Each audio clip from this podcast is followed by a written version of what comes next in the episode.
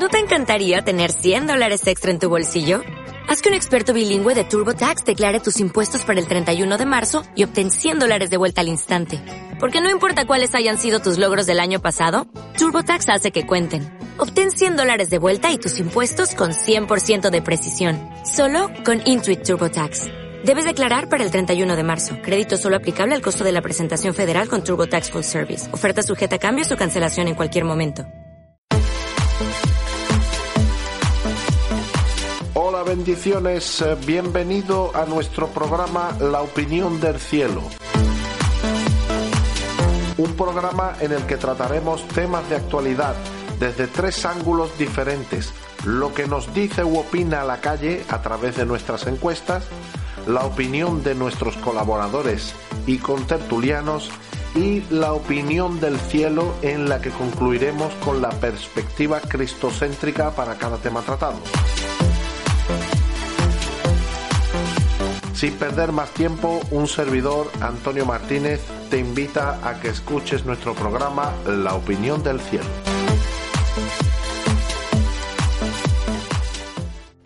Buenas tardes, bienvenido a nuestro programa La opinión del cielo. Hoy tenemos un programa espectacular con un tema excelente que como es el tema de la familia, pero antes os presento a nuestros colaboradores de hoy. Eh, hoy tenemos a Pedro Moreno, tenemos a Patri Hernández vía telemática como siempre y tenemos tres invitados especiales hoy aquí con nosotros en el estudio que os los presento, ellos vienen de Puerto Rico y la primera, la primera invitada especial es eh, la pastora Jennifer Rivas. Buenas tardes Jennifer. Saludos y bendiciones, gracias por la invitación. Gracias a ti, un privilegio tenerte con nosotros. Y luego tenemos también a nuestro, nuestro hermano misionero Frankie Alvarado. Buenas Sa- tardes, Frankie. Saludos, buenas tardes, bendiciones. Gracias por, por esta oportunidad de, de poder estar aquí en la radio nuevamente y Gracias a ti, Gracias. es un privilegio tenerte. Y también tenemos nuestra tercera invitada, que es eh, la misionera Silvia Álvarez. Buenas tardes, Dios te bendiga. ¿Qué tal? ¿Cómo estás? Buenas tardes, bendiciones, muchas gracias por la invitación y por estar aquí, es un privilegio. Gracias a ti, es un privilegio para, para nosotros teneros en, en este programa.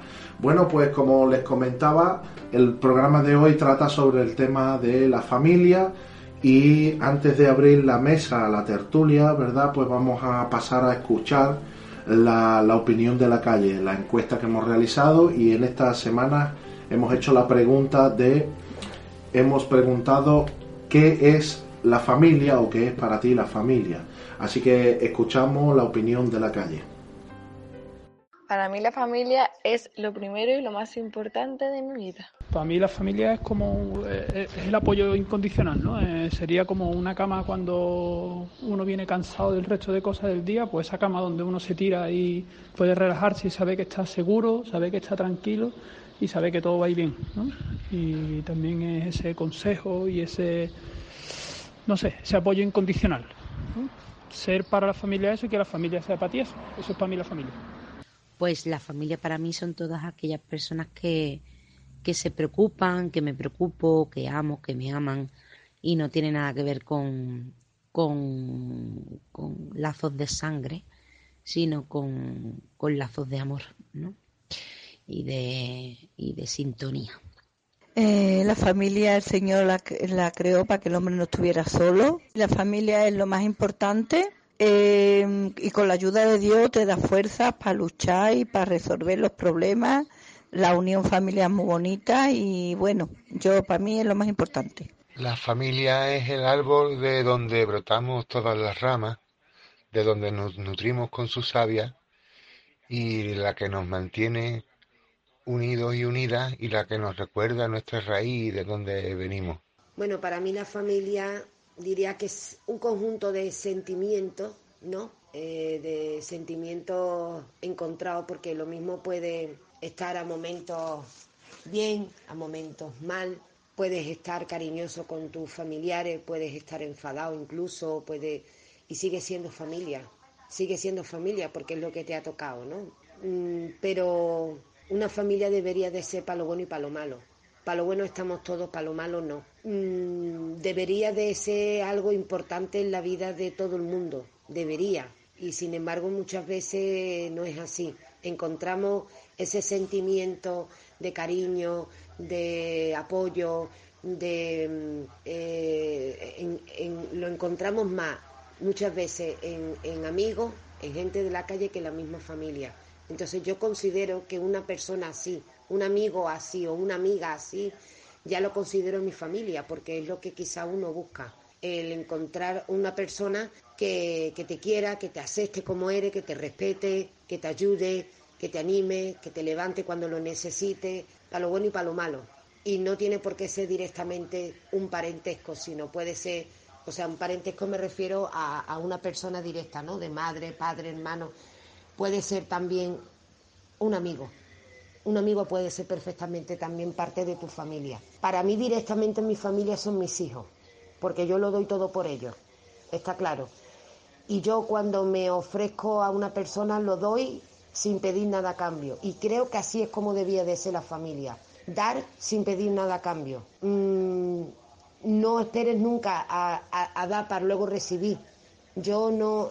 Me gustaría muchas veces que la gente se portara como yo me porto con la gente, pero no puedo, porque cada uno es como es. Pero cuando tú quieres de verdad una persona, cuando tú formas parte de la vida de esa persona y cuando a ti esa persona de verdad te importa, tú lo das todo y no hace falta que te corra por la sangre, la, o sea, por la vena la misma sangre que a esa persona. No tiene por qué ser directamente tu sangre, puede ser una amiga. Bien, bueno, estas han sido las opiniones eh, que se, se han se han recogido de, la calle, ¿verdad? Nuestra, nuestra encuesta, que debo decir que gracias a, los, a nuestros colaboradores que, que, salen y recogen estos audios y también pues gracias a las personas que, que se han prestado a, ser encuestadas. Eh, antes de, abrir la mesa, me gustaría eh, dar la, la reseña, el correo electrónico que tenemos habilitado para, para nuestros oyentes, ¿verdad? Que puedan ponerse en contacto con nosotros tanto para sugerencias como para alguna duda, pregunta. Y nuestra, nuestro correo electrónico es la opinión del cielo gmail.com la opinión del cielo gmail.com bueno pues ahora sí familia chicos chicas eh, abrimos la mesa y bueno ¿qué opináis de todo lo que hemos escuchado? Bueno, voy a decir, Antonio, que es un tema que me apasiona, la verdad que me gusta muchísimo y me encantan las opiniones de, hoy nuestros encuestados y encuestadas.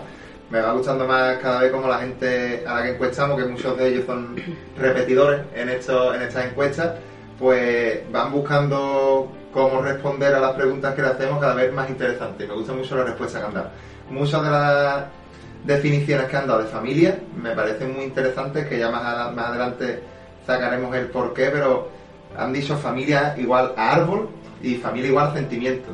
Me parece súper interesante que, claro, tú sientas que tu familia, como han repetido muchísimos de nuestros amigos, no tiene por qué ser un lazo de sangre, sino es un sentimiento. Que ya esa persona para ti es tu familia porque tú decides que, es, tu, que es tu familia porque es un sentimiento para ti. Esa persona mm, se convierte en tu familia y no tiene por qué ser un lazo de sangre y también me ha encantado que familia para uno de nuestros amigos era descanso, era ese colchón, como ha dicho, e-, ese apoyo donde muy interesante, la verdad que me ha gustado mucho esta encuesta. Muy bien. Eh, Patrick, ¿tú querías comentar algo?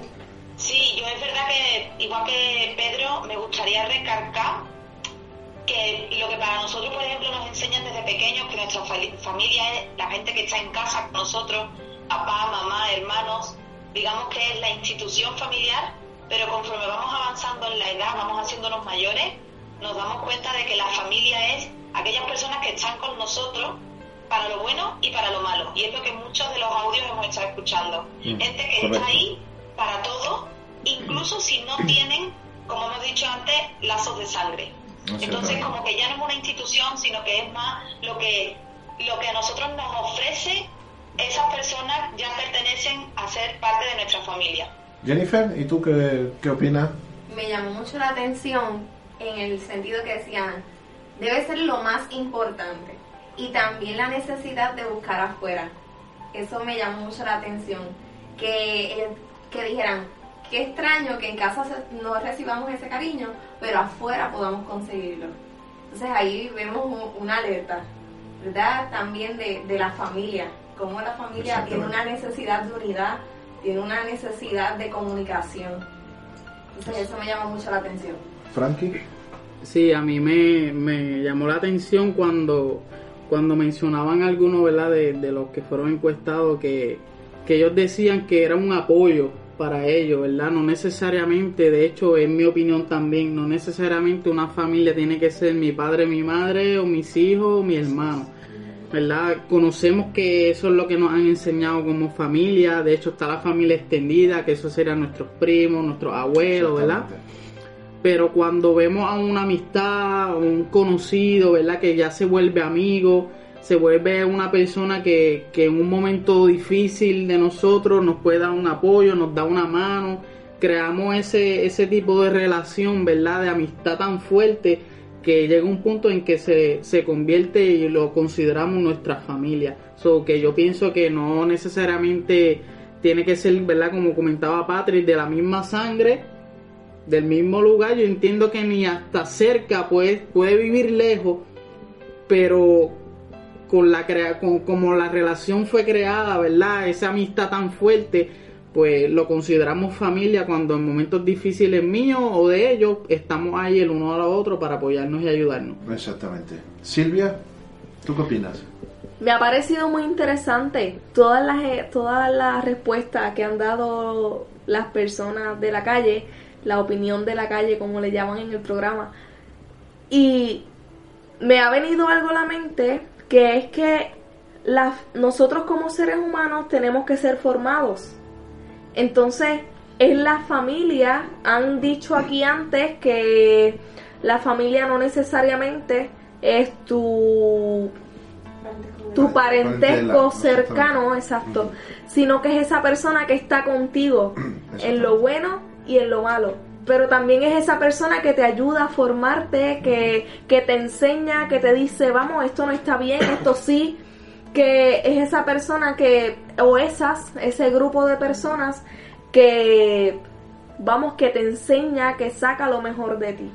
Claro, porque no solamente es eso, no, no, es la familia el amor, el te doy amor, te doy cariño. La familia es la que te corrige y porque te ama te dice lo que está bien y lo que está mal. Esa es la verdad de la familia, porque amigos para los buenos momentos hay en todos sitios. Amigos para la risa, amigos para la fiesta, amigos para, para compartir, bueno, en cualquier sitio. Pero ese amigo que realmente te, te corrige con amor, esa es la verdad de la familia.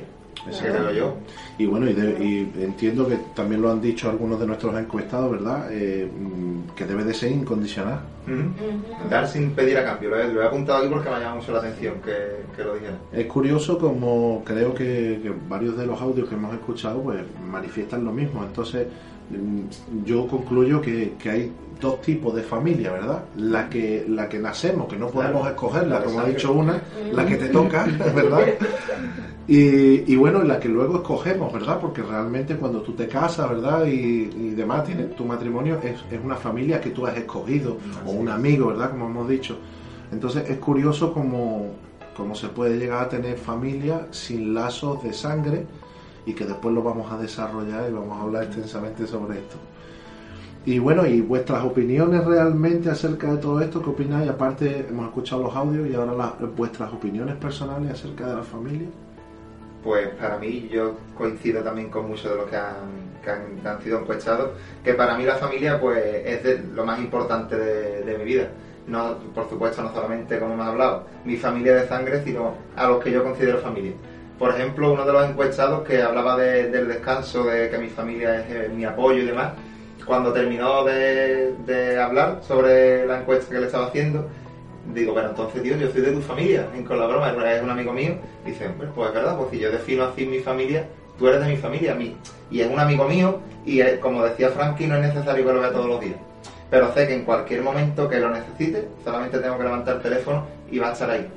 Esto es un lazo de, de, de amistad tan grande porque realmente se creó como un lazo de amistad, pero se convierte en una persona muy allegada a ti que está dentro de mi familia, por supuesto. Jennifer, para ti, la familia. Un lugar seguro, donde vas a recibir consejos, amor y cariño, ¿sabes? Y, y aún fuera de eso, Si tienen que estar contigo, van a estar contigo, no importando la situación, buena o mala, pero va a ser un lugar donde tú puedas abrirte y saber que lo que te van a decir va a ser para tu bien. Entonces, familia es un lugar seguro, un lugar donde puedes recibir, ¿verdad? Ese consejo, ese aliento, ese apoyo, pero de la misma manera traspasa los límites de distancia, de edades, de tiempo, aún de la sangre. Qué bueno, me, ha gustado, me ha gustado esa, un lugar seguro, me ha gustado esa, esa definición. Y Frankie, ¿tú qué, qué, qué opinión tienes acerca de la familia? Eh, familia, ¿verdad? Para mí es como como esa paz, esa tranquilidad, ¿verdad? Cuando nos pasan situaciones en, en cierto momento, ¿verdad? Y recurrimos a, nuestra familia, ¿verdad? Y siempre están ahí para nosotros, ¿verdad? Eh, para mí la familia es la que no importa lo que pase, bueno o malo con tu vida, siempre va a estar ahí para ti. Tenemos muchos amigos pero de momento ocurrió algo en nuestras vidas que los amigos que consideraban que consideraban amigos de momento desaparecieron. Para mí eso es lo, una de las cosas más importantes de la familia, es que no importa lo que ocurre, siempre están ahí para, para lo que sea, nunca se van de tu lado. Silvia. Un lugar de preparación. un lugar de preparación. Es un lugar de preparación. La familia es el primer círculo social que cada uno de nosotros tenemos. Muy bueno. Y ahí nos preparamos para lo que nos vamos a encontrar afuera. Aprendemos a amar otros puntos de vista diferentes al tuyo. Aprendemos a entender otros caracteres, otras personalidades diferentes a la tuya. Porque aunque somos familia, no somos iguales. Eso es cierto. Y nos, nos enseña, nos prepara, ¿verdad? A, a lo que vamos a hacer más adelante. Patrick.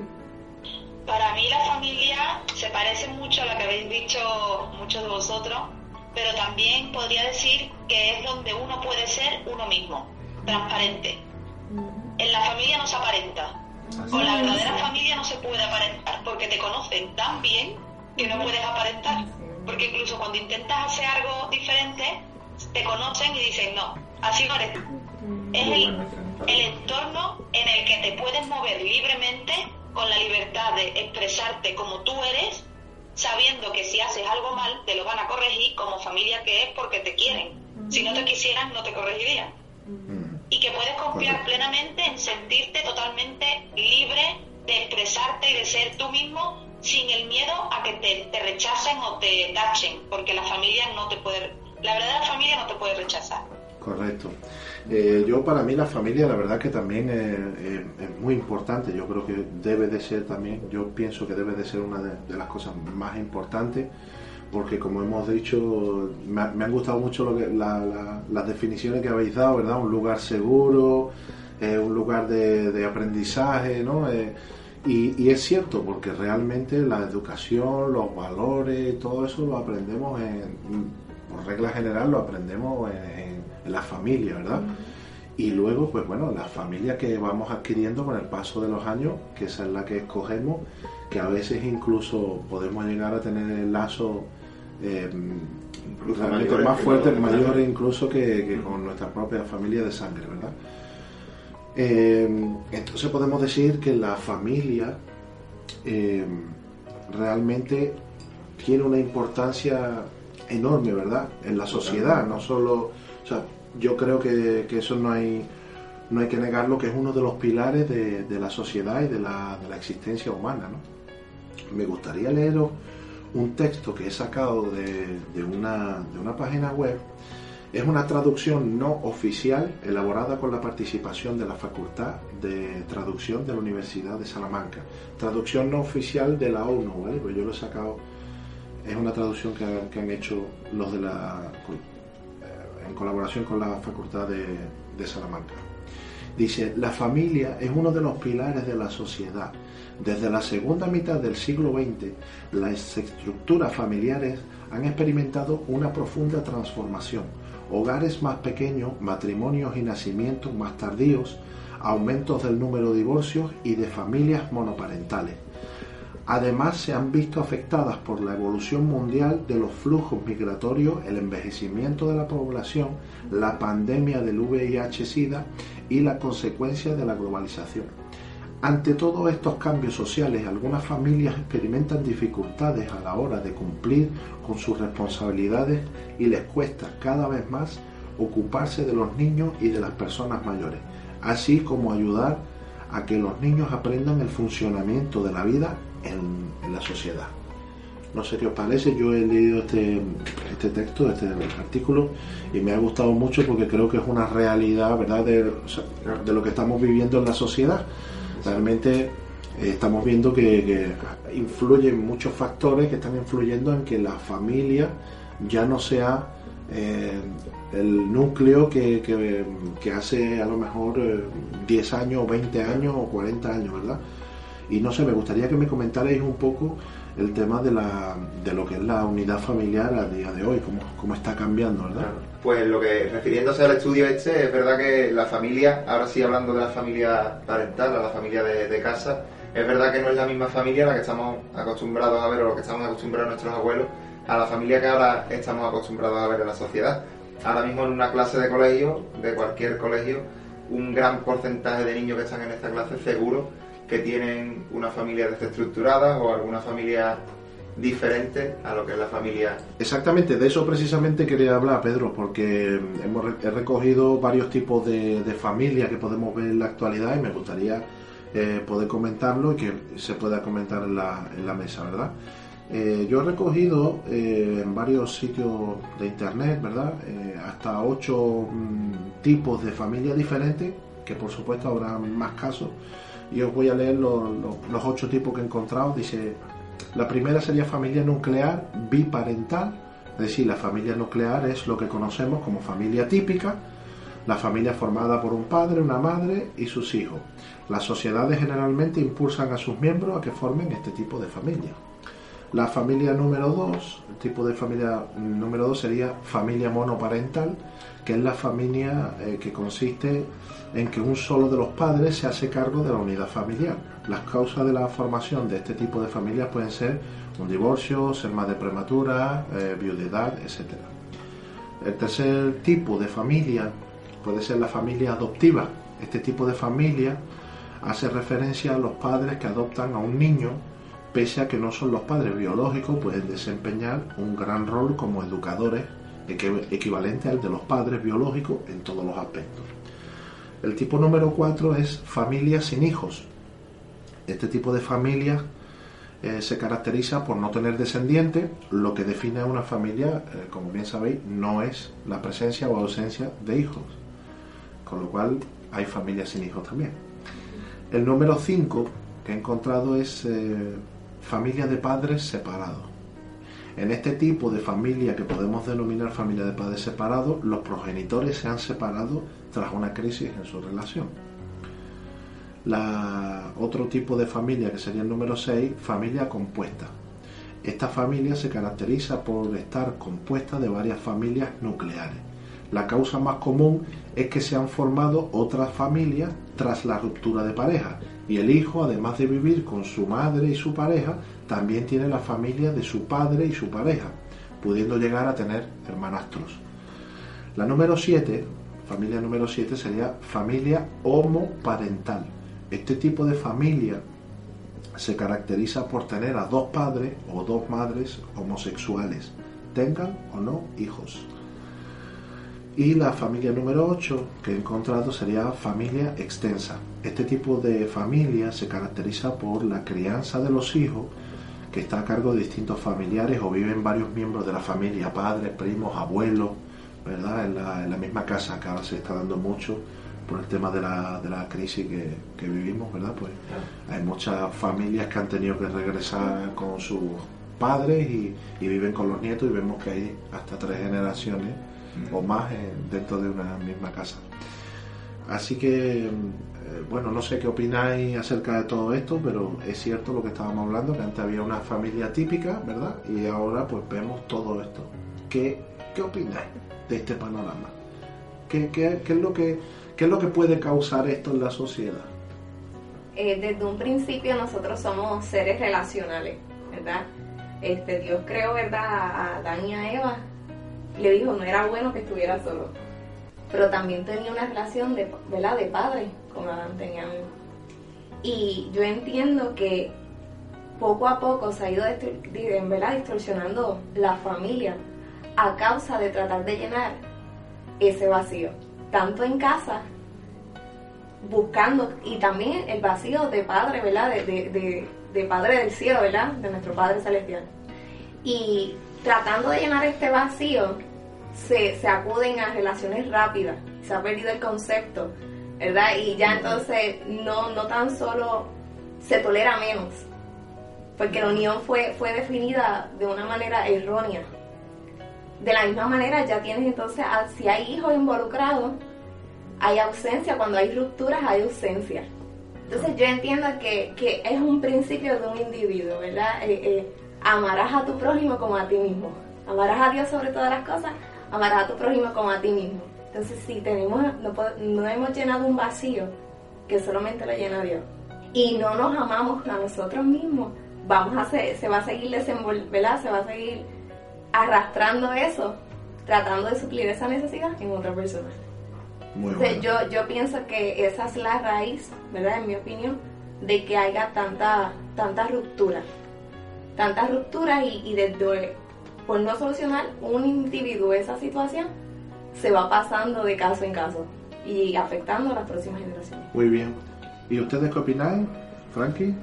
Eh, yo pienso que uno de los, de los conceptos, de los principios de la familia es el amor, ¿verdad? Este, cuando consideramos a, alguien como familia, ¿verdad? Sea de sangre o no de sangre, es porque hay un amor de, de parte a parte, ¿verdad? De nosotros hacia ellos, de ellos hacia nosotros. Y muchas veces con nuestra familia de sangre, eh, por la razón, por las diferentes razones, no encontramos ese, ese amor que necesitamos, ¿verdad? Como ese vacío que tenemos que llenar. Y es ahí entonces que, comenzamos a, buscar e, ese amor en otros lugares, ¿verdad? Sin, importar si es, si es el concepto correcto, no es el concepto correcto, con tal de, de yo recibir ese amor y que me entiendan, ¿verdad? Y, que me den el tiempo necesario que yo necesito, pues no me importa cómo termine, ¿verdad?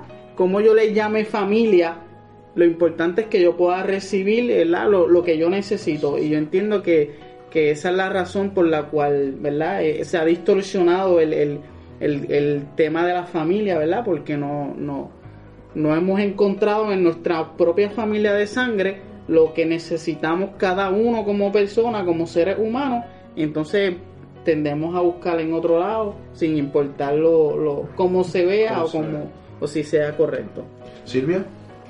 Eh, muchas veces en las redes sociales he leído en estas publicaciones que ponen con fotos y mensajes y demás que en los tiempos de nuestros antepasados, de nuestros abuelos, bisabuelos, nosotros vemos que sus matrimonios duraban tanto y tanto y tanto y tanto, tantos años y en eso, en esas publicaciones ponen, lo que pasa es que nuestras generaciones antepasadas se preocupaban por arreglar las cosas, los problemas, las dificultades que tenían entre ellos. Exactamente. Pero ya de generación en generación como que se va perdiendo la paciencia, que no sé, que, que se va perdiendo las ganas de la tolerancia, sí. Nada y fácil. entonces vemos todos esos tipos de familias diferentes, pero es que de la primera, vamos, que muchos dicen ya no voy más, ¿vale? Que vamos, no en todos los casos, que hay casos que, que no se puede, que no se puede seguir, pero esa es mi opinión, que una de las raíces puede ser eso, que a lo mejor ya no hay tanta tolerancia, tanto, el amor es una decisión, y cuando decidimos amar, nos vamos, nos vamos a molestar, vamos a tener diferencias, pero he decidido amarte. Exactamente. ¿Verdad? En relación a lo que decía la hermana, yo leí un libro de, un salmista, de un adorador, Ricardo Rodríguez, que hablaba sobre, sobre vamos, esto de, de que has hablado de que antiguamente pues se preocupaba más por arreglar las cosas. Y él pone un ejemplo de que es como si tienen un jardín que llega la primavera y florece y ves las flores que están muy bonitas, pero llega el otoño y ese jardín se caen las flores. Tienes dos opciones, o preocuparte y trabajar el- ese jardín para volver a ver esas flores, o irte a otro jardín que esté en primavera y esté florecido. Pero claro, ya no vas a saber cómo va a ser el otoño de ese jardín. Y es lo que pasa hoy en día. Como tienen esta, o esta facilidad, y yo hablo desde, desde el conocimiento, digamos, porque estoy en una familia desestructurada porque tengo un hijo y estoy separado. Pero es verdad que es la facilidad de que con la juventud, con la despreocupación de, no, yo esto, este otoño no me gusta, esta flor ya ha perdido las flores, no me gusta, me voy en busca de, de una flor que esté florecida en primavera y me despreocupo. Y este yo creo que es la, la guinda de- del pastel. Es el problema, creo, más, más grande de la facilidad, de la facilidad de poder buscar, como en el ejemplo que ponía Ricardo, en otro jardín y el jardín de antes, pues que, que lo trabaje otro. Patrick. Sí, yo con respecto a lo que tú has leído, Antonio, lo de los tipos de familia que hay, Sí. eh, cada vez las familias desestructuradas se ven más como más común que las familias monoparentales o las familias habituales. El motivo de hecho, estuve en un curso hace tiempo sobre, sobre familias, sobre matrimonios, por el tema de, de que me interesaba ese tema, Sí. y nos dijeron que de cada cinco matrimonios, tres se divorciaban. Y da miedo, da miedo. Estadísticamente, por lo menos aquí en España es así. De cada cinco matrimonios, tres se divorcian. Es más, la tasa de divorcio es más alta que la tasa de matrimonios. Entonces da miedo, sobre todo cuando tienes descendencia, porque eso causa también que los hijos, si no los padres lo saben bien llevar, esto causa otros muchos problemas con los hijos y sobre todo, yo creo que la primera causa de, de esta gran tasa de divorcio, para terminar, es porque lo- los matrimonios no ceden al otro. Se casan, pero man- cada uno mantiene su personalidad y no cede. Y la personalidad hay que mantenerla. Pero ninguno de los dos da su brazo a torcer. Y esto causa que en la primera y segunda discusión dicen, me voy, cambio de jardín, como ha dicho Pedro. Y mira, una, una pregunta, porque es interesante esto que estás comentando, Patrick, y una pregunta por curiosidad. Este mm, eh, este estudio que, que realizaste, ¿de, de cuándo, de cuándo está, está recogido? Yo fui presencial, lo hice aquí en Sevilla, pero las personas que lo dieron, podría ponerme en contacto con ellos por si podría... No, era simplemente por curiosidad de, de cuándo era la estadística, si se remontaba muchos años atrás o si era de, de hace poco. Ah, no, no, lo hice antes, lo hice el año pasado y era en 2015, creo. Ah, o sea que es reciente, pero quiero decir que, que a, la, a la velocidad a la que avanzamos, que a- muy a- probablemente a- lo mejor ya no serán tres de cada cinco, sino que a lo mejor estamos de cuatro de cada cinco. Yo también en relación con mi trabajo y demás, que de temas de bodas, que hay muchísimos matrimonios que se separan y vuelven a la empresa otra vez a casarse con diferentes diferentes personas. Hay muchísimos muchísimos divorcios, muchísimas separaciones, es verdad. Y yo creo, como he dicho antes, el problema principal es como hablábamos antes de la familia, que es tu descanso, tu apoyo. Esa persona que eliges para, para crear esa familia, tienes que ser también buscar que sea tu descanso, que sea tu apoyo, no una, una guerra, no que no crear en la casa un campo de batalla, que creo que es el problema. Pero es curioso, es curioso como, eh, por lo menos en España, ¿verdad? Que hay una libertad, digamos, frente a lo que es la ley, ¿no? Y, y se sigue casando la gente, y se sigue divorciando y se sigue casando. Sí, sí, sí. sí. O sea, pudi- pudiendo, pudiendo no hacerlo, porque la, la verdad, la ley, la ley de- del gobierno español permite que tú puedas tener una pareja y no, Sí. no hay problema. Tú puedes tener pareja de hecho y no. Entonces, realmente uno piensa que, que yo creo que, que no tienen definido lo que, lo que es el concepto de matrimonio, ¿verdad? Claro. Es, es curioso. Yo tengo aquí, eh, he anotado mientras me preparaba el programa de esta semana, la- las posibles causas que yo he podido, digamos, en mi opinión, que yo creo que, que, que fomentan todo este tipo de, de, de familias. Eh, el número uno he apuntado no dedicarle suficientemente tiempo a la familia, que esto causa, causa muchas rupturas en el hogar, porque vivimos, vivimos en una sociedad en la que el, el estrés, ¿verdad? el trabajo, el- le dedicamos más tiempo a mil cosas, pero no le dedicamos lo suficientemente tiempo al ámbito, el, el núcleo del hogar, ¿verdad? A la esposa, a los hijos. Y, no nos preocupamos por realmente por lo que no los escuchamos, no les dedicamos el tiempo. Y yo creo que esto produce rupturas familiares en el hogar. Eso es una de las que he puesto. Otra de, de de las cosas que, que, en mi opinión, es la falta de corrección a los menores. Que esto podemos, podríamos hacer un programa largo y tendido acerca de esto, porque no sé si mi- aquí mi- mis amigos, mis compañeros de Puerto Rico lo saben, pero en España mm, se modificó la ley en el año 2007 aproximadamente. Teníamos hasta el año 2007 teníamos el artículo 154 de- del Código Civil, que os lo voy a leer tal, co- tal cual estaba hasta ese entonces. Pero se ha, se ha corregido. Dice, los hijos no emancipados están bajo la potestad de sus progenitores. La patria potestad se ejercerá siempre en beneficio de los hijos, de acuerdo con su personalidad y comprende los siguientes deberes y facultades. 1. Velar por ellos, tenerlos en su compañía, alimentarlos, educarlos y procurarles una formación integral. 2. Representarlos y administrar sus bienes. Si los hijos tuvieran suficiente juicio, deberán ser oídos siempre antes de adoptar decisiones que les afecten.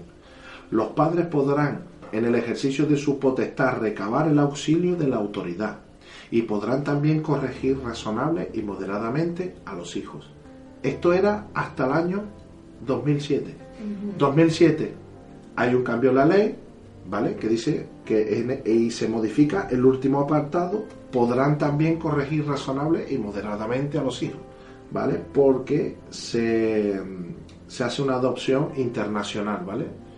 En la Unión Europea se promueve un- una ley que dice que no se le puede dar un cachete, un azote a tu hijo, ¿vale? Entonces vemos muchos casos que aunque luego en las prácticas eh, vemos que hay casos que se llevan a juicio y los jueces en España pues pasan un poquito la mano con eso, pero realmente ustedes se imaginan que le den un cachete a sus hijos y que te diga, pues ahora te denuncio. Un niño con 8 años o con, o- o con 10 años, ponerle un cachete. Entonces eso nos ha llevado como consecuencia a la generación de jóvenes que tenemos hoy, la llamada generación Nini, etcétera, etcétera. Ni estudio, ni, Ni trabajo, estudio, ni ni hago nada. nada. ¿Vale? ¿Por qué? Por falta de corrección.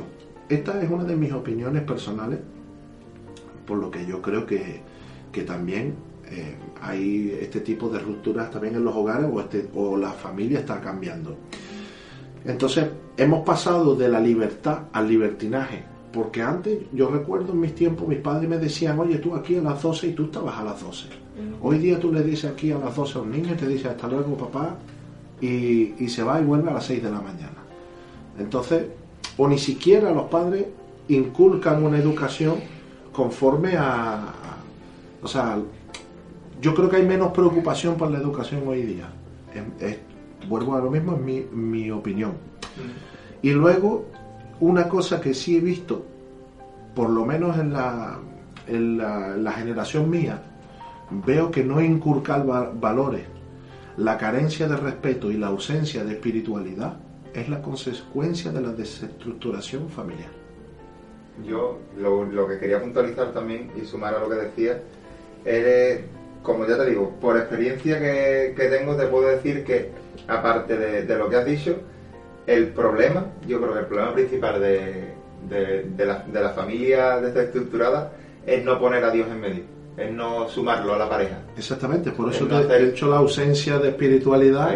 Ese- yo creo que eh, ese para mí personalmente para mí fue el mayor error el, sumarlo a la pareja el hacer esa pareja de tres porque claro entre la pareja siempre habrá discusiones pero ¿qué dice papá? espérate vamos a preguntarle a él a ver qué medie también en esta discusión que tenemos los dos yo estoy seguro de que cualquier pareja que cualquiera de los que nos estén oyendo pueda tener a lo mejor algún problema no hace falta ningún tipo de, mm, de estos matrimoniales, terapias matrimoniales. En la, en la palabra, en el libro de Proverbios, por ejemplo, puedes encontrar todos los consejos que te vaya un psicólogo matrimonial para llevarlo a cabo en la, en la pareja. Pero eh, también el inculcar el respeto y los valores, porque por ejemplo, te voy a poner un ejemplo, yo me acuerdo cuando, cuando yo era jovencito, eh, Hace ya un montón. hace ya mucho, Pero cuando, por ejemplo, jugábamos a la pelota en la calle y algún vecino, alguna persona mayor te reñía, ¿verdad? Te decía, oye, niño, que no juegue, que,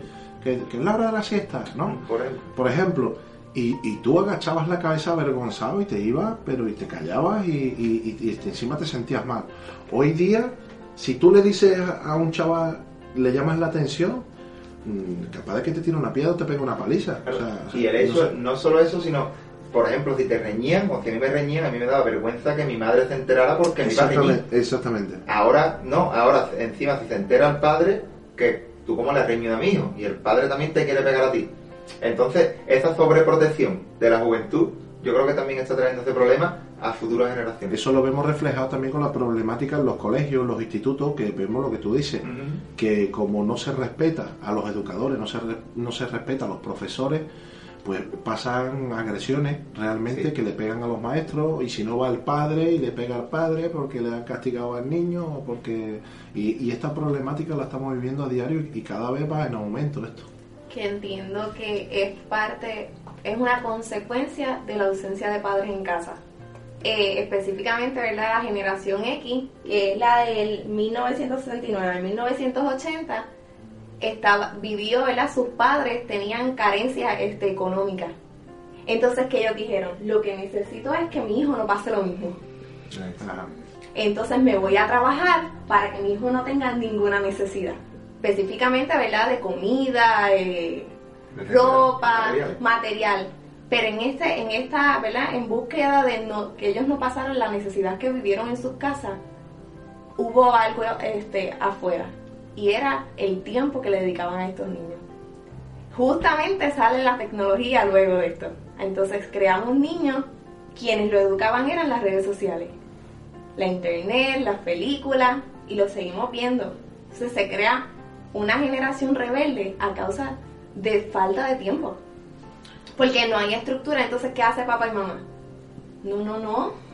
Porque se siente culpable muchas veces porque no estuvo ahí. No estuvo la figura de autoridad presente. Tratando de, suple- ¿verdad? de sustituir, de, de su- de suplir una necesidad, se creó otra. Es cierto, es cierto lo que tú dices y además, eh, por otra parte, también vivimos en una sociedad en la que, en la que digamos, el materialismo, el consumismo, ¿verdad? Hace también que, que lo- lo- los hijos, los niños de, de hoy en día, ¿verdad? Lo tengan todo, entonces no valoran nada. Y sin embargo está esta necesidad de que muchas veces ellos mismos dicen, mira, yo prefiero mejor, y verdad, prefiero mejor que pasar un día con mami a que me compre unos tenis caros. Es que eso no, no es lo que yo quiero. Pero Llega a un nivel que, que empiezan a expresar, ¿verdad? A valorar esa ausencia de, ¿verdad? Realmente esto es lo que yo necesito, los que lo expresan. Porque a la misma vez se ha creado una generación, como decías, nini, porque no tiene algo definido. No ve que hay algo, ok, todo es pasajero, me aburro rápido de todo, la tecnología llega rápido, todo me lo dan, todo lo tengo al acceso, tratando de llenar el vacío de la, ¿verdad? de la presencia de papá. Pero voy a sacar unas de luz, hay esperanza. Porque si estamos No, en, claro. esta, en esta generación que es verdad que valoran muchísimo más el amor, el amor es no se puede, no hay nada material que pueda reemplazar el amor.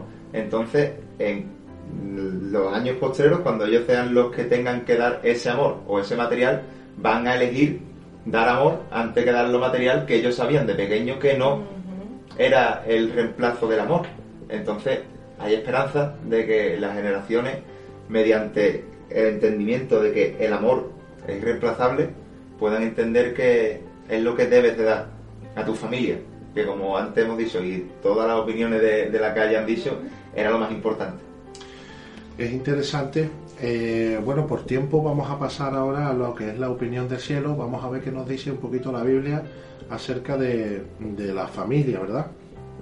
Y, y bueno, eh, voy a hacer un breve apunte de lo que es el origen de la familia. Mm, Lo lo- la, la- la historia, digamos, más remota de la familia, yo la he encontrado en la Biblia, yo no sé ustedes, pero dice que Dios creó al hombre y a la mujer y los bendijo, dándole una misión, multiplicarse, ser fructífero y llenar la tierra con hijos. Y en Génesis 2.24 dice, por tanto dejará el hombre a su padre y a su madre y se unirá a su mujer y serán una sola carne. La definición bíblica, yo he encontrado varias definiciones en las traducciones eh, bíblicas y, dice que familia se traduce, hay una palabra que dice oikia o algo así, que dice que se traduce en morada, o sea, lo que es el hogar, la casa, ¿verdad? Eso es tu familia. Oikos, que proviene de la misma, eh, significa morada, casa, relacionado con oikeo, morar, una familia, ¿vale? O sea, estaríamos hablando de lo que es mi unidad familiar, mi casa, ¿vale? Si yo estoy casado con mi esposa, esa sería mi familia, mi casa. Pero también eh, trasciende un poquito más y puede ser también eh, tu iglesia, tu casa, porque eh, recordamos que iglesia es casa también, ¿verdad? Entonces también sería eh, un núcleo familiar. Y sigue un poquito hablando de esto, dice oikeios, que significa relacionado con oikos también, de lo que estábamos hablando, significa principalmente o perteneciente a una casa y cuando se trata de personas, miembros de la familia, de la familia de la fe, como estábamos hablando, y miembros de la familia de Dios, los de su casa. ¿Vale? Nosotros somos del cuerpo de Cristo, somos hermanos en la fe, somos de una familia, pero podríamos, eh, dentro de eso, si nos ajustamos un poquito más, pues nosotros que somos, por ejemplo, de la casa, de la iglesia Tabernáculo de Adoración y Alabanza de Jerez, pues somos la casa de Tabernáculo, somos una familia, ¿verdad? Con los de Puerto Rico, pero podemos ir ajustando, digamos, estrechando la familia. Eh, luego hay otra definición que nos dice la Biblia que es patria, que es primeramente ascendencia, linaje, significa en el Nuevo Testamento familia o tribu, y se usa de personas relacionadas en un sentido más amplio que oikos, ¿vale? Pero más restringido que fule, tribu. Se usa de la familia de David, por ejemplo, eh, cuando dice la familia de David, era de la familia de Dios, pero de una línea concreta de la familia de Dios, ¿vale? Eso es como si decimos eh, los, los Rodríguez, pero los Rodríguez y nos enfocamos en, la familia de Juan Rodríguez y nos estamos... Entonces, pues esto más o menos es así, ¿vale? Son las diferentes definiciones que nos da la Biblia acerca de familia. Y dice que el sentido más amplio de familia que puede dar la, la, palabra de Dios es nacionalidades y raza. En Hechos 3:25 dice, vosotros sois los hijos de los profetas y del pacto que Dios hizo con nuestros padres, diciendo a Abraham, en tu simiente serán benditas todas las familias de la tierra. En Efesios 3:15 dice, de quien toma nombre toda familia en los cielos y en la tierra. La referencia eh, dice que a todos aquellos que están espiritualmente relacionados con Dios Padre, siendo Él el autor de su relación espiritual, con Él como hijo suyo, quedando unidos entre sí en una comunión familiar. Patria, que es la palabra que estamos definiendo ahora como, como familia, está relacionada con pater, que es padre, que proviene de padre. La Reina Valera traduce como parentela, pero literalmente es cada familia. Bueno, ya que sabemos, ya que sabemos un poco más acerca de lo que nos dice la palabra, acerca de, lo que es la familia, ¿verdad? Y que hemos visto un poquito que, dentro de una misma familia, ¿verdad? Se va cerrando los núcleos hasta llegar a la familia de tu casa, de uno mismo. Pues no sé, eh, hablando ya de todos los temas que hemos estado hablando, ¿verdad?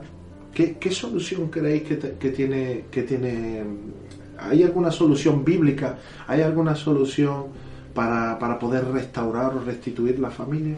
Yo, como decía en el programa también anterior, tenemos el manual de instrucciones, Tony. Tenemos aquí un manual de instrucciones para todo tipo de problemas.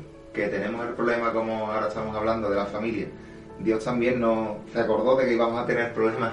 Dios tuvo en cuenta que nosotros íbamos a tener problemas en la familia, iba a haber este tipo de, dificultades a la hora de, crear ese, esta familia y Él nos da muchísimo, muchísimas soluciones. Tenemos muchísimas soluciones y solo tenemos que buscar en la palabra.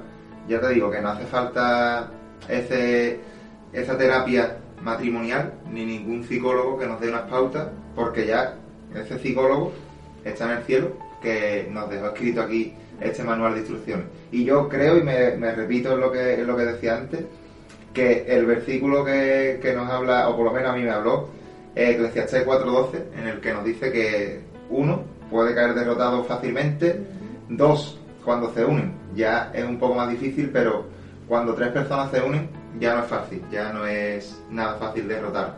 Y yo creo que la, la mejor manera de que en esta pareja se, un- se unan las tres fuerzas es metiendo siempre a Dios en el primer lugar y pidiéndole siempre consulta a Él para que pueda solucionar y pueda ayudar no solamente a nosotros, sino a, a toda la descendencia que dejemos. Y es que, y, y es que cuando hablamos de solución, no puede faltar Dios en los planes.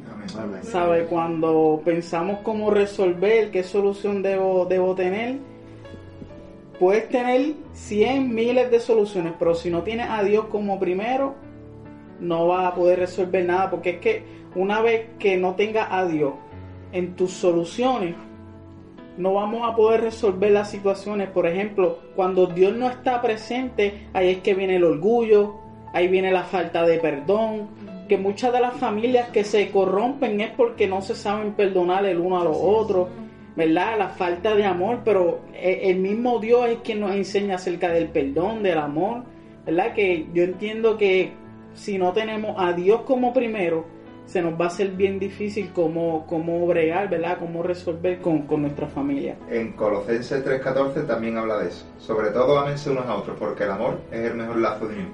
Y Dios es amor, que te, an- que te, que te ate, que te une a tu pareja, que te, que te une a Dios, que esté siempre en medio uniendo a- al matrimonio. Porque como la definición que ya por supuesto todos conocemos y sabemos, Dios es amor. Y ese, y ese lazo de unión, el mejor que hay es Él, para el matrimonio. Bueno, para el matrimonio, porque yo creo Y también en las relaciones de padre a hijo, ¿verdad? Malaquías 4.6 dice que Él hará que los padres se reconcilien con sus hijos y vivan en paz. Qué hermoso saber que Dios tiene solución para todo tipo de relación.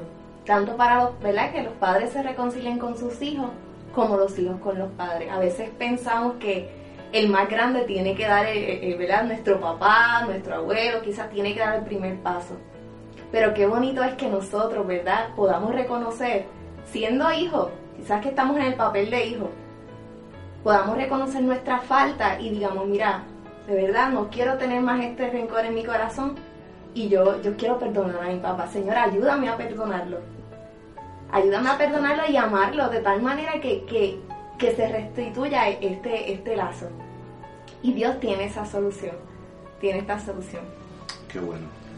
Y hablando un poco también de la relación entre los padres en cuanto a la enseñanza y la crianza de los hijos, en Proverbios 6:20 dice, Hijo mío, obedece el mandamiento de tu padre y no abandones la enseñanza de tu madre.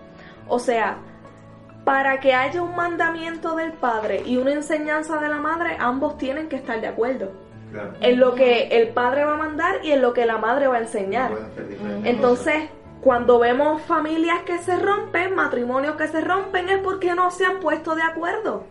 Y muchas veces pasa en la crianza de los hijos, no, que yo le mandé esto y tú le dijiste que hiciera esto. Claro. Entonces, papá y mamá deben de ponerse de acuerdo primero, antes de enseñarle o mandarle algo a sus hijos. Pero vamos, que esto está en la Biblia, que está en la palabra del Señor, Exactamente. Claro. que ese es el principio. Ese ¿Cómo nos ponemos de acuerdo? ¿Cómo unificamos esa enseñanza al niño? Pues buscando la palabra.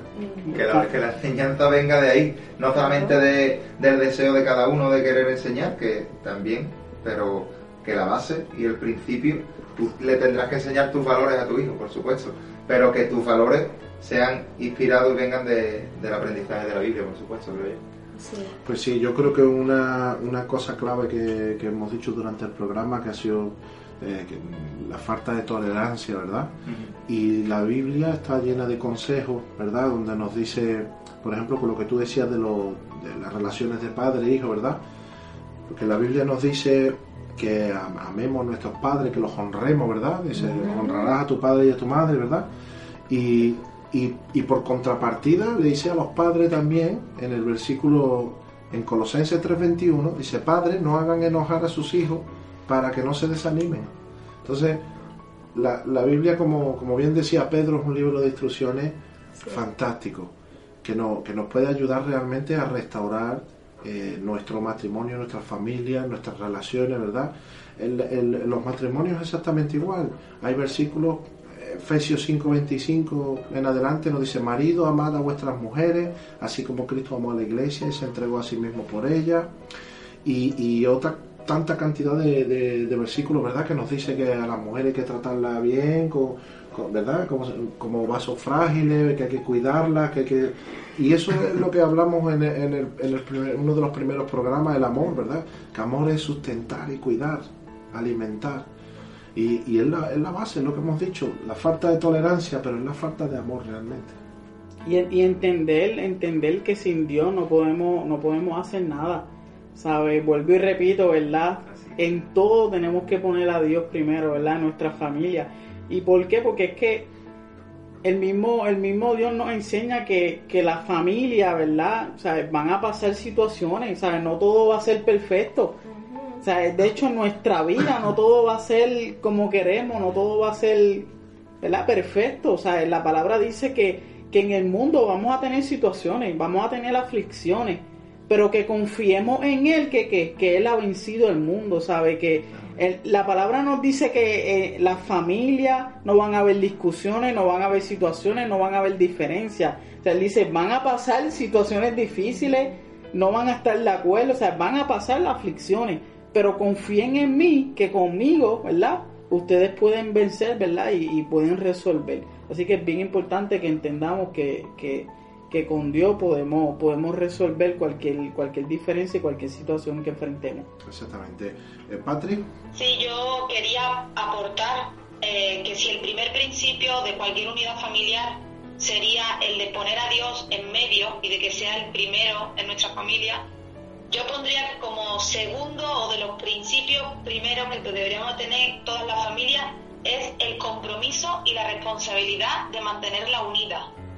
Porque también nosotros tenemos que poner de nuestra parte y mucho. Y esa unión, o sea, ese compromiso, viene en un versículo en la Biblia que está en Marcos 3:25, donde dice que una casa que está dividida por sí misma no permanece. exactamente. Si no luchamos por mantener esa unidad, cualquier viento que venga de fuera la va a derrumbar. Teniendo a Dios en medio, pero también poniendo nosotros ese compromiso y saber que la persona con la que estoy, el padre o la madre de mis hijos y mis hijos, estamos ahí, pase lo que pase, unidos. Eso hace que cualquier viento de fuera no pueda con nuestra casa. Correcto. Yo me gustaría dejarles un versículo también eh, con respecto a lo que tú has dicho, Frankie, ¿verdad? De, de que, de que si no metemos a Dios en el asunto, pues la verdad que no, no Pues vamos a tener el éxito deseado, ¿verdad? Y en Eclesiastés 4:12 dice, y si alguno prevaleciere contra uno, dos lo resistirán, y cordón de tres dobleces no se rompe pronto. Tenemos que meter a Cristo, ¿verdad? En el matrimonio. Porque una pareja puede resistir, pero si no tiene a Cristo, mm, la- las fuerzas flaquean, ¿verdad? Y no, y no, no alcanzamos el éxito deseado. Así que bueno, eh, no sé si quieren decir algún apunte más. En, Hechos 16:31, ¿verdad? Nos dice que creamos en el Señor Jesús, así tú y tu familia serán salvos. ¡Wow! ¡Qué bonita promesa! Entonces, hoy es una oportunidad de empezar en cero. Amén. Quizás no tuviste el mejor ejemplo o quizás no tuviste ejemplo, pero tenemos un Padre Celestial que nos ha ofrecido el mejor. Y Él está a la disposición de escucharnos y restaurarnos. Entonces hoy es una oportunidad que el Padre nos da para hacer la diferencia. Para hacer la diferencia y, y empezar a crear una familia, ¿verdad? En Él. Siendo llenos nosotros y, y también por ¿verdad? bendiciendo a nuestros hijos, bendiciendo a los que nos rodean, también a nuestros amigos, porque por causa, ¿verdad? Hemos hablado de que no solamente las relaciones que nos unen como parentales, ¿verdad? De sangre, sino también la- las que nosotros elegimos serán bendecidas. Entonces hoy les invitamos, ¿verdad? A que, a que aprovechen la oportunidad que el Señor les da. Amén. Así es, aprovechamos y desde aquí, pues, a nuestros radio oyentes que nos estén escuchando, pues, les decimos que los invitamos a, que vuelvan a empezar de cero y que le den la oportunidad a Jesucristo de, de hacerlos partícipes en sus vidas, en sus corazones, para, para, restaurar cualquiera que sea la situación que tengan en su familia, en su casa, en sus relaciones, ¿verdad? Y este es el momento de, de comenzar de nuevo y de darle esa oportunidad a Cristo para que bendiga tu casa. Frankie. Yo quiero compartir, ¿verdad? Que al principio hablan, hablamos de, de, la creación de la familia, ¿verdad? En, en, Génesis, cuando Dios creó a Adán, a Eva. Pero en Juan 1.12 dice que a los que lo reciben, Él le da la potestad de ser hechos hijos de Dios, ¿verdad? Sabe que cuando nosotros recibimos a Jesucristo, ¿verdad? Nos convertimos literalmente en la familia de Dios, ¿verdad? Nos pasamos a ser de esa creación a ser hijos de Dios, ¿verdad? Y, y, una vez nosotros somos hijos de Dios, hay una promesa que también la palabra dice, ¿verdad? Y es que aunque tu padre y tu madre física te deje, con todo y eso yo te recibo, ¿verdad? Sabe que al principio yo, yo decía que la familia es eso, que no importa lo que ocurra, no importa la situación, la familia es la que siempre está ahí. Pues cuando nosotros decidimos aceptar a Dios como nuestro Padre, no importa lo que pase, no importa si nuestra familia física nos deja, nos abandona, la palabra dice que con todo y eso Dios nos va a recibir y nos va a estar guardando en sus manos. Qué bueno. Eh, que parece que son palabras pequeñas, pero, ser familia, ser familia de Dios es algo muy grande, porque como decía Frankie, eh, como tú bien decías, la familia está ahí sí o sí para cualquier cosa y, tener a Dios. Tengamos el problema que de disponer de Él, eso es una. Estamos hablando de palabras mayores. Yo no sé ustedes, pero creo que es un privilegio grandísimo de saber que contamos con el Papá Todopoderoso para cualquier cosa que, pueda ser nuestro problema o nuestra situación, saber que Él va a estar ahí, ¿verdad? Yo eso para terminar, vuelvo al principio.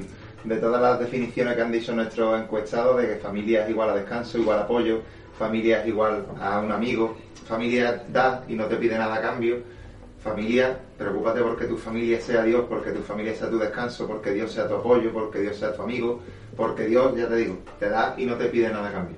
Amén. Amén. Solo que confieses y que lo aceptes en tu corazón. Amén. Amén.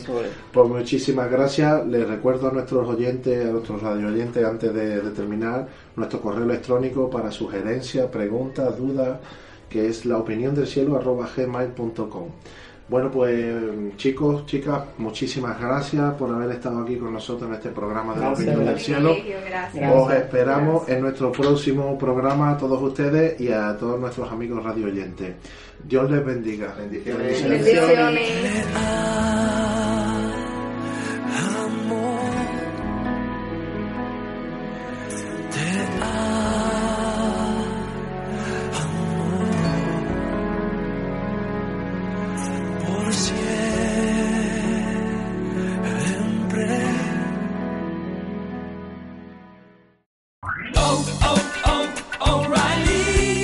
¿Necesitas ayuda? En O'Reilly Auto Parts te ayudamos. ¿Necesitas algún consejo? Te aconsejamos. Nuestros profesionales en autopartes están siempre disponibles para ayudarte a encontrar lo que necesites. Excelente servicio al cliente es solo una de las ventajas que ofrece O'Reilly Auto Parts. Los profesionales en autopartes. Oh, oh, oh,